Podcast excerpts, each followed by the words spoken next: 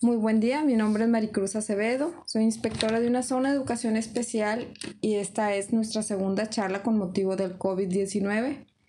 Y tengo el gusto de contar con la presencia de Majaín Roberto, que es la persona que me brinda soporte técnico, me ha estado brindando soporte durante toda esta pandemia y le damos la bienvenida. Buenos días Maricruz, eh, un gusto estar aquí contigo. Eh, pues espero que esto salga bien y que sea de ayuda para mucha gente. Estoy segura que sí, Majaim. Bueno, miren, como ustedes saben, la estrategia de, la Secretaría de Educación para trabajar eh, durante esta pandemia implica eh, trabajo a distancia. Por una parte, con materiales de apoyo, cuadernillos, documentos, y la otra es directamente haciendo uso del Internet. Hoy quiero hablar de las implicaciones que tiene el trabajo con Internet para las familias, para los docentes y las alternativas que se pudieran echar a andar en lo sucesivo, porque sabemos que no sabemos cuándo termina esta, esta etapa de suspensión de clases presenciales, pero sí sabemos que se puede alargar y que incluso después de regresar podríamos tener que eh, regresar a esta modalidad. Entonces, pues mi, mi primera pregunta, Majaín, es en el sentido de, ¿tú has calculado o tienes una idea de cuánto le cuesta a una familia conectarse a Internet con datos? Con datos, sí. O sea, a través de una red móvil eh, de las compañías que nosotros tenemos en México, que no las voy a nombrar. Este, por ejemplo, el promedio sería 50 pesos, te dan un giga y una llamada en grupo de Zoom de 40 minutos, que es lo que dura una clase, tengo entendido, aprox te consume 540 megas. Un giga en términos simples son 1000 megas. Entonces, con una clase de 40 minutos ya te acabaste poquito más de la mitad de tu plan de 50 pesos. Ese es en el caso donde nada más tengas 50 para recargar. Pero en el caso máximo, que son 300 pesos, te dan 15 gigas, lo cual te alcanza para 30 reuniones de Zoom de 40 minutos. En el caso de que solamente sea una al día y tengas un hijo. Ok. Si una, si una familia tiene un hijo que al menos se conectara a una sesión de Zoom de 40 minutos, estoy calculando 40 minutos porque es digamos que el mínimo y que es lo que se puede usar sin haberte suscrito al, Zoom para el que invita, ¿verdad? Para el que convoca. Gasta, estamos hablando que gastaría cuánto mensualmente, Majay? Mensualmente con el plan de 300, serían únicamente 300, pero con el plan de, 500, de 50 pesos serían, permíteme, aproximadamente 700 pesos. Ok, 700 pesos. Estamos hablando de, aquellas personas que no cuentan con Wi-Fi, eh, ya sea porque no hay en el medio en el que viven o ya sea porque por alguna razón no se pueden conectar. Por ejemplo, es el caso de las personas que recién se cambiaron a una colonia nueva aunque todos alrededor o incluso su vecino de enfrente tenga internet, puede hacer que él no tenga internet aunque lo quisiera pagar, ¿verdad? Es correcto. Ok. Eh, en, en el caso de que tengas internet en tu casa, o sea, wifi, pues vendrías pagando, creo que el paquete mínimo es de 450 pesos, que te incluye el teléfono y aparte el wifi, en la mayoría de, de compañías. Entonces, con una conexión de Wi-Fi, pues puedes acceder todo lo que tú quieras a internet mm, y nada más te va a costar 450 pesos al mes. Nada más tendrías que tener el equipo. Y me imagino yo que si tienes varios hijos ocuparías un equipo por hijo. Ok, sí. Eso es algo que hemos escuchado de los papás que nos dicen, no tengo computadora en mi casa, tengo nada más el celular, es el que usa mi esposo y hasta que llega del trabajo se, puede, se pueden conectar los, los muchachos. Entonces es una complicación y la familia debe invertir o necesita invertir en una computadora para gestionar todas estas demandas actuales. La pregunta del millón es, ¿cuánto cuesta una computadora, digamos, desde la, la más accesible para tareitas de la escuela y conexiones? ¿Y qué tan fácil es conseguir una? Ok. Bueno, da la casualidad que recientemente un familiar necesitaba una computadora, entonces nos dimos en la labor de, de ayudarlo a conseguir una, a cotizar, a buscar. Y por más difícil que cueste, pues creerlo, en pleno 2020, en la ciudad en la que nos encontramos, que es Monterrey, es, fue muy difícil y muy tardado conseguir una laptop, en este caso, que es lo que se buscaba, nueva. ¿Por qué? Porque durante un periodo muy corto de tiempo empezó a haber una escasez increíble en equipos electrónicos, ya sea laptops, tablets y celulares. Ah, bueno, aunque celulares, pues todavía quedan muchos, lo principal son laptops, lo que se ocupa.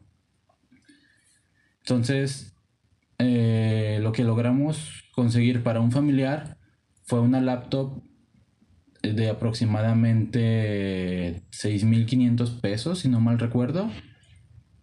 En, bueno, en una tienda departamental. La cual pues ofrece capacidades, pues digamos, las mínimas requeridas para que tú puedas tener conexión a internet, una webcam, eh, almacenar datos, eh, pues una pantalla aceptable, vaya, para videollamadas, micrófono, todo lo que ocupes. Pero de ese tiempo que fue, digamos, hace un mes para acá, literal, las tiendas se quedaron vacías. ¿A qué te refieres con vacías, Majain? A que fui presencialmente, visité varias tiendas, creo que fueron seis o siete tiendas, y no había, literal, los estantes estaban vacíos, solos, no había equipos, como una escena de película. Como una escena de película de, de, de zombies. De invasión zombie, pero que en vez de acabarse computadoras. Sí, en vez de acabarse los medicamentos y el agua, se acabó las laptops. Entonces, las únicas que quedaban, pues eran equipos de arriba de 20 mil pesos. Dios mío, 20 mil pesos es un costo altísimo para una familia promedio. Sí, y el equipo realmente lo que te ofrece por 20 mil pesos es mucho más de lo que tú vas a ocupar. Entonces no hay, no tiene sentido que compres y que gastes en un equipo así.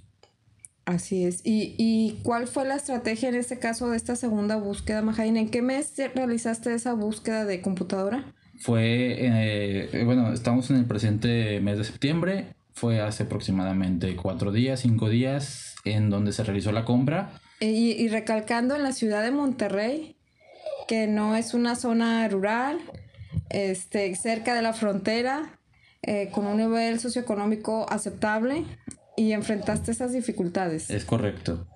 Cabe destacar que al área donde fuimos había fácilmente 7, 8 plazas donde podías conseguir equipos y en todos estaban agotados. Entonces, pues no es una tarea fácil, aunque la metrópoli, aunque estemos en una metrópoli, es algo increíble que se hayan agotado. Lo que tuvimos que hacer fue seguir buscando, buscando, buscando a través de diversos medios y logramos este pues localizar un equipo funcional con óptimas capacidades a un precio pues sí ligeramente más alto de lo que esperábamos gastar pero funcional al fin de cuentas. Y pues no se va a la exageración de los 20 mil pesos Oye, Majain, para darnos una idea y suponiendo que esa situación se, se mantuviera todavía, ¿cuál fue el costo de esa computadora que fue la, digamos que la que mejor alcanzaron con lo que tenían? El presupuesto para ese equipo fue de 10 mil pesos. Ok. Y el equipo se consiguió por 10 mil 700. Eh, no era el objetivo gastarse esos 700 extra. De hecho, el objetivo era ver si se podía ahorrar algo. Pero lamentablemente en el periodo en el que buscamos no había equipos en ninguna tienda.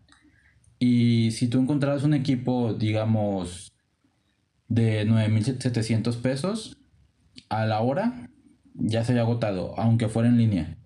Entonces, en lo que uno cotiza o checa en otros lugares o busca reseñas del equipo, posiblemente el equipo ya se haya agotado. Y bueno, ya que estamos adentrados en el tema, Mahain, yo quisiera saber qué costo tiene, por ejemplo, un celular básico que permita sortear las necesidades, eh, digamos, más apremiantes que se están presentando.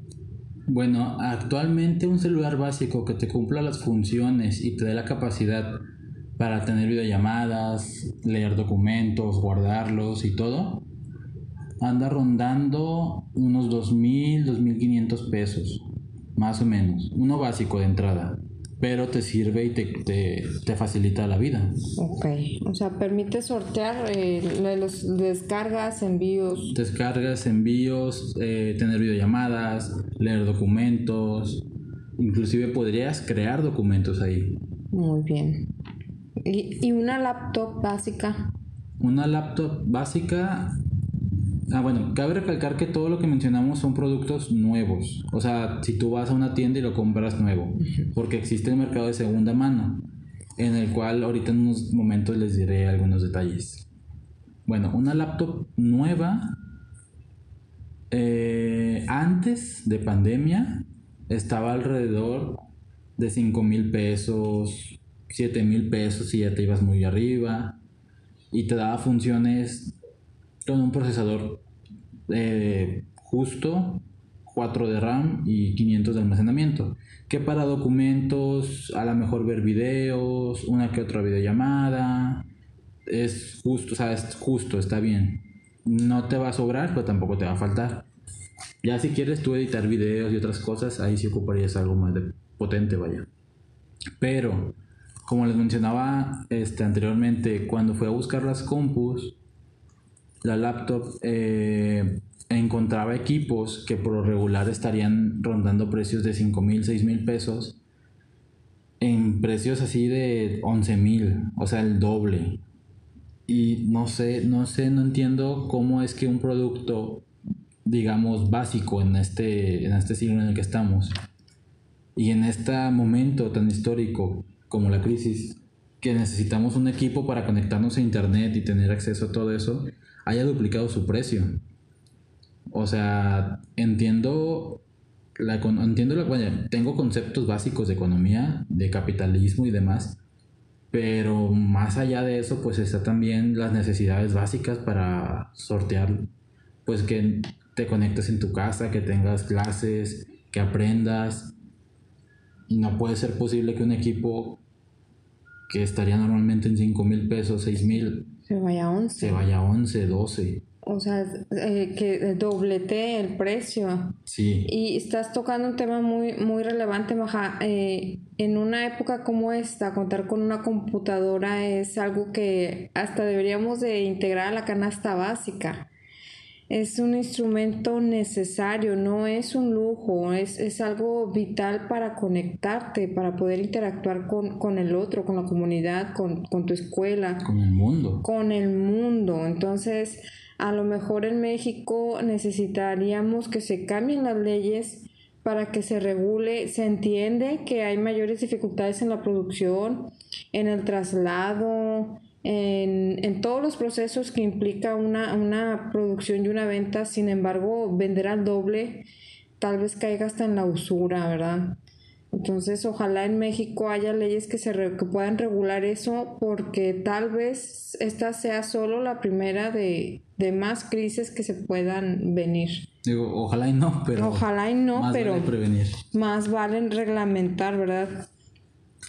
oye, Majain, Respecto a una computadora de escritorio, ¿cómo andan los precios? Una compu de escritorio nueva, mm, ahorita yo calculo que anda entre 8 a 10, básica.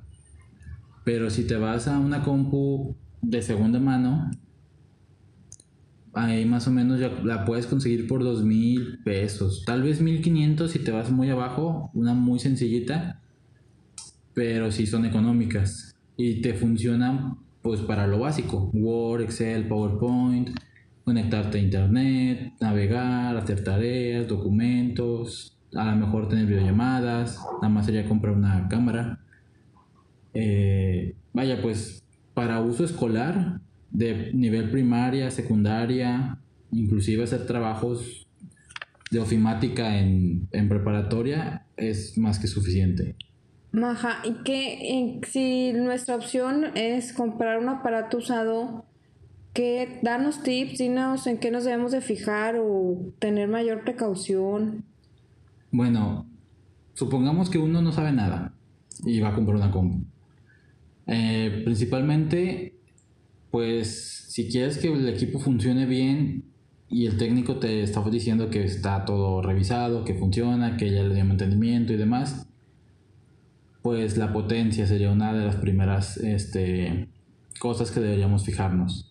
En cuanto a la potencia, se recomienda para cosas básicas, como les comentaba, un procesador que le llaman Celeron, que es como que lo básico para eso.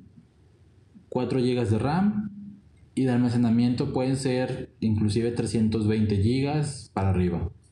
Ya si quieres más potencia, pues existen otros tipos de otra, otra gama.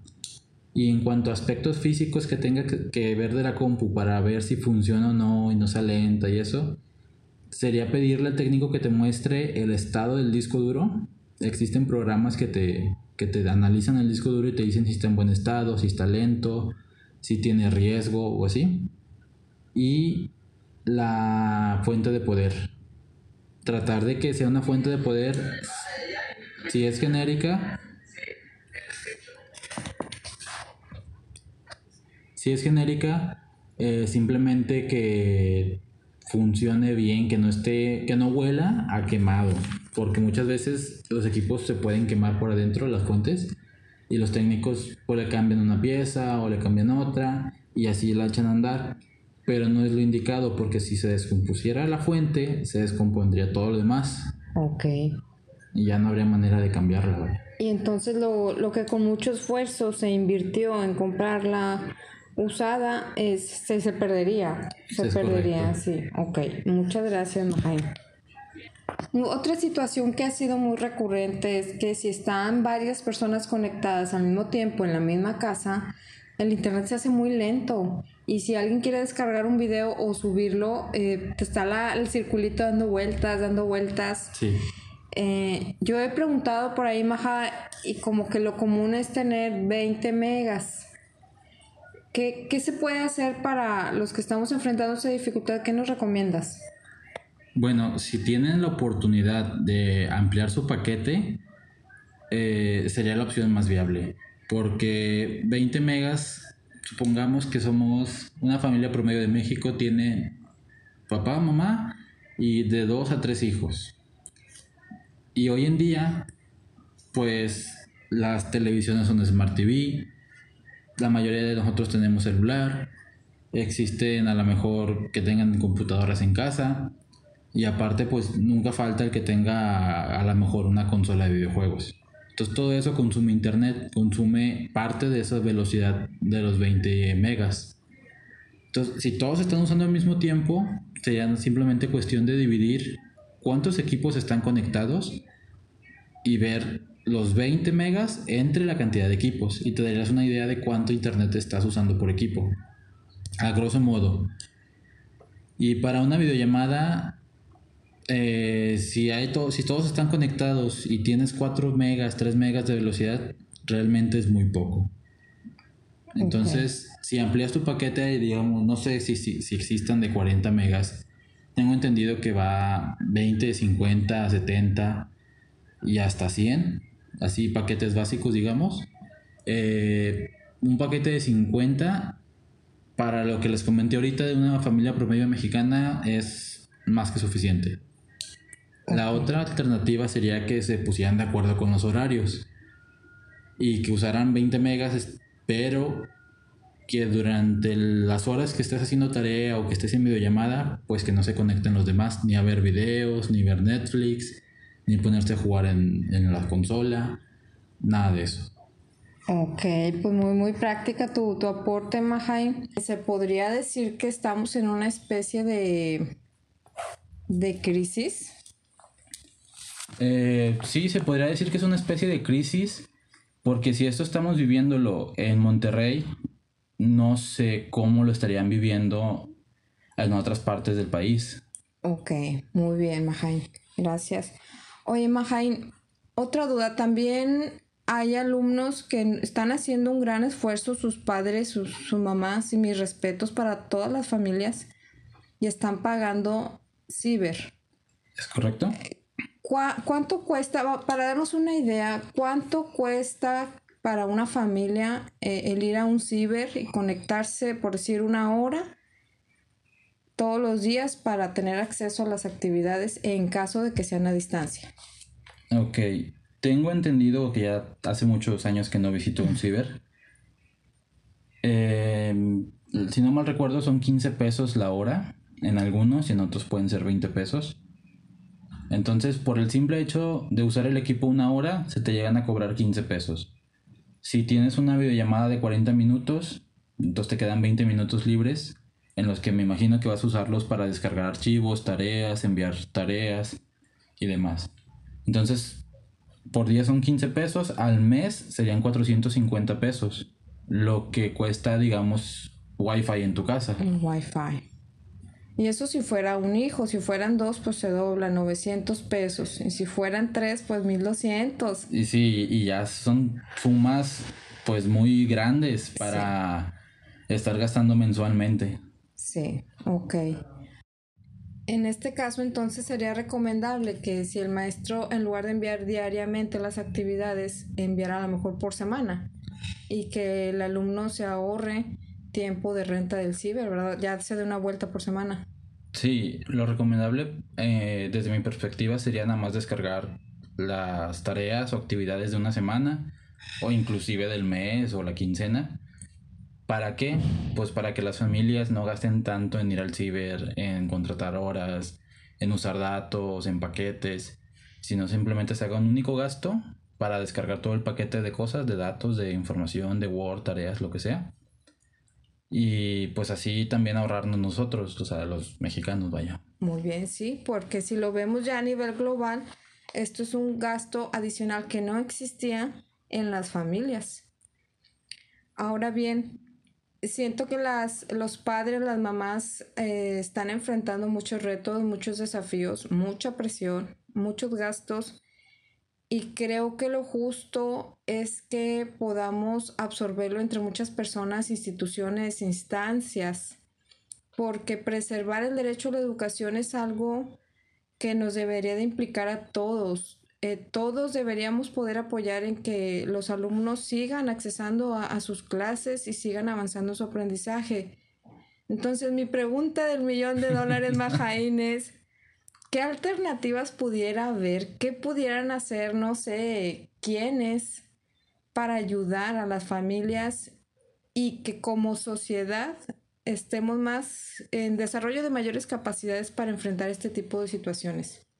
Ok, bueno, viendo desde la perspectiva de, en este caso, un ayuntamiento, sería, por ejemplo, habilitar el Internet en áreas públicas en escuelas, en plazas, en, el mismo ayuntamiento, por ejemplo.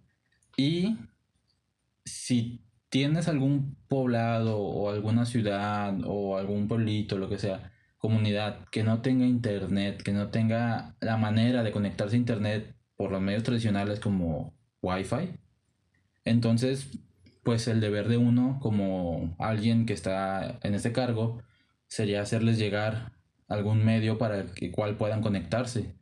Entonces, en mi caso, pues yo sugeriría la opción de poner alguna especie de kiosquito o kiosco o delegar a alguien de la misma comunidad para ponerle ahí un wifi con datos móviles.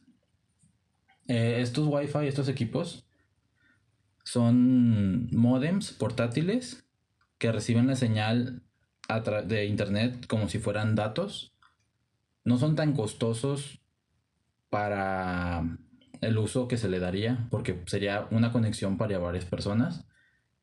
En este caso, pues sí se podría manejar así uno o dos por pueblito, por comunidad, por como sea.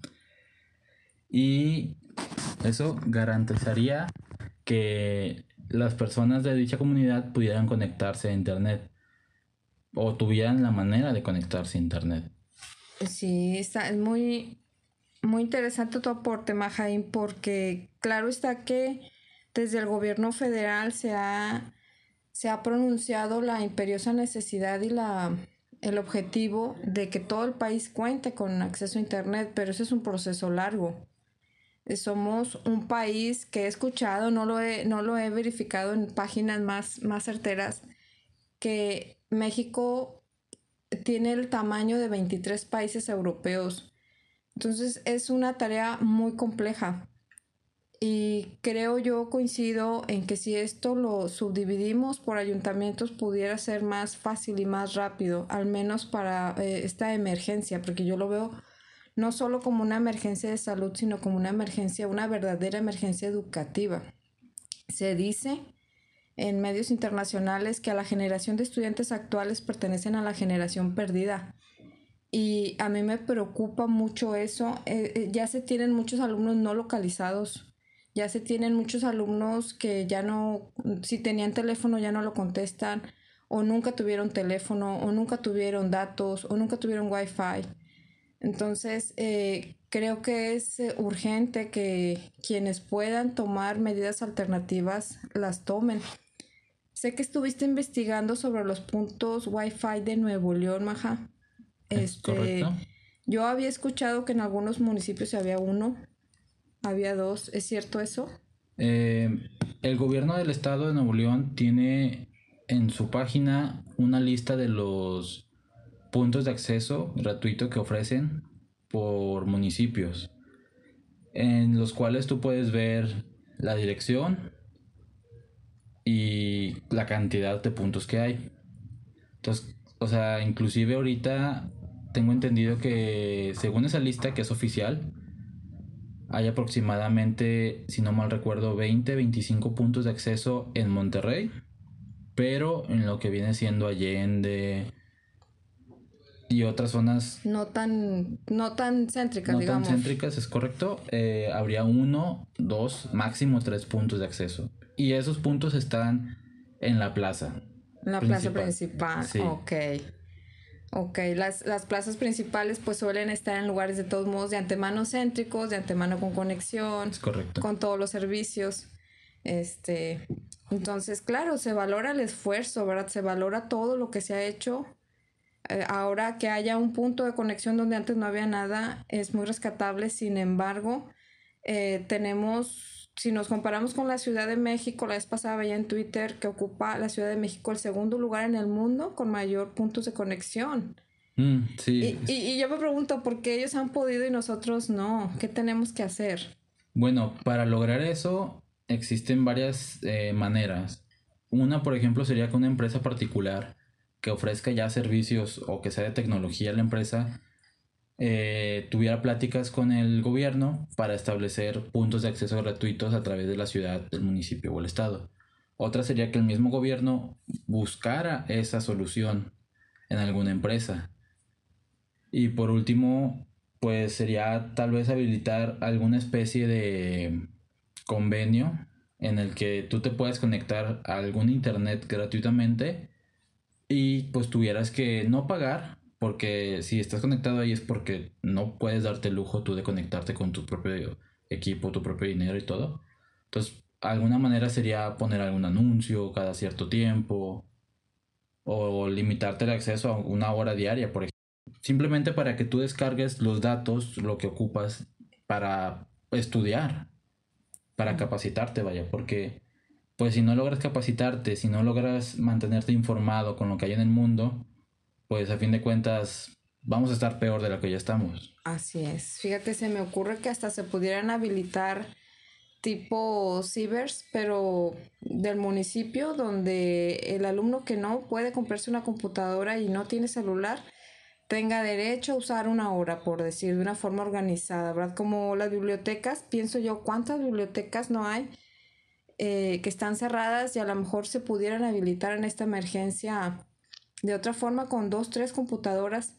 a lo mejor las, las bibliotecas son federales y hay cosas que son estatales y otras que son municipales. Sin embargo, creo que se pudieran hacer muchas cosas porque estamos perdiendo alumnos y los alumnos que tenemos que sí estamos en contacto algunas veces no se están beneficiando de la estrategia y, pues hay que decirlo también, ¿verdad? Que hablando de alternativas, ¿has escuchado de la Conviteca?